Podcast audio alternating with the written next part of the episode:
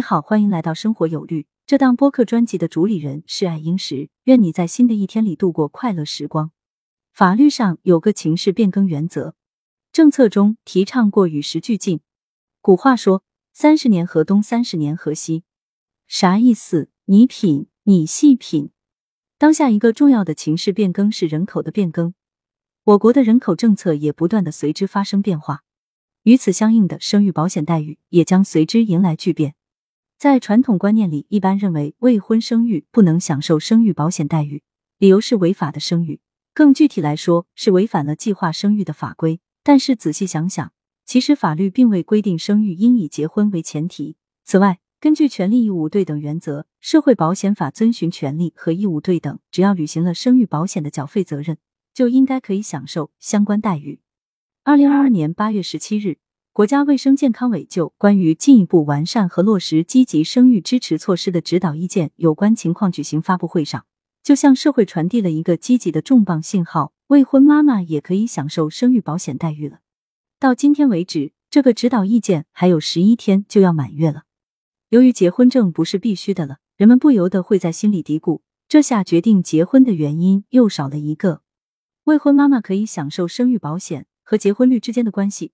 需要一段长时间的跟踪调查研究，所以呢，我们先来关注当下。指导意见此次提出了国家统一规范并制定完善生育保险、生育津贴政策。国家已经向社会表态了，国家层面在待遇享受方面是没有门槛的。这个球就踢到了地方政府层面，接下来就是各地修改地方性法规政策，消除未婚妈妈享受生育保险待遇的地方法规政策障碍。只有地方政策修订完成之后，才可以放心的说，未婚妈妈有权享受生育保险待遇了。我们来重温一下涉及这个问题的答记者问。有媒体提问：生育津贴的发放，有地区提出了结婚证等前置条件，让一些未结婚但已生育的女性办理生育津贴可能存在障碍，是否考虑统一消除这些门槛？国家医保局待遇保障司副司长刘娟回应称。关于领取生育津贴的门槛，社会保险法遵循权利和义务对等，只要履行了生育保险的缴费责任，国家层面在待遇享受方面是没有门槛的。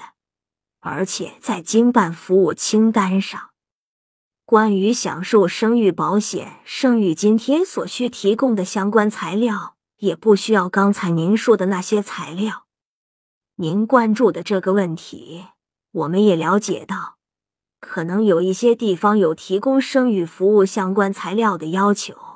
后续我们也将会同相关部门跟踪有关情况，更好保障参保人的合法权益。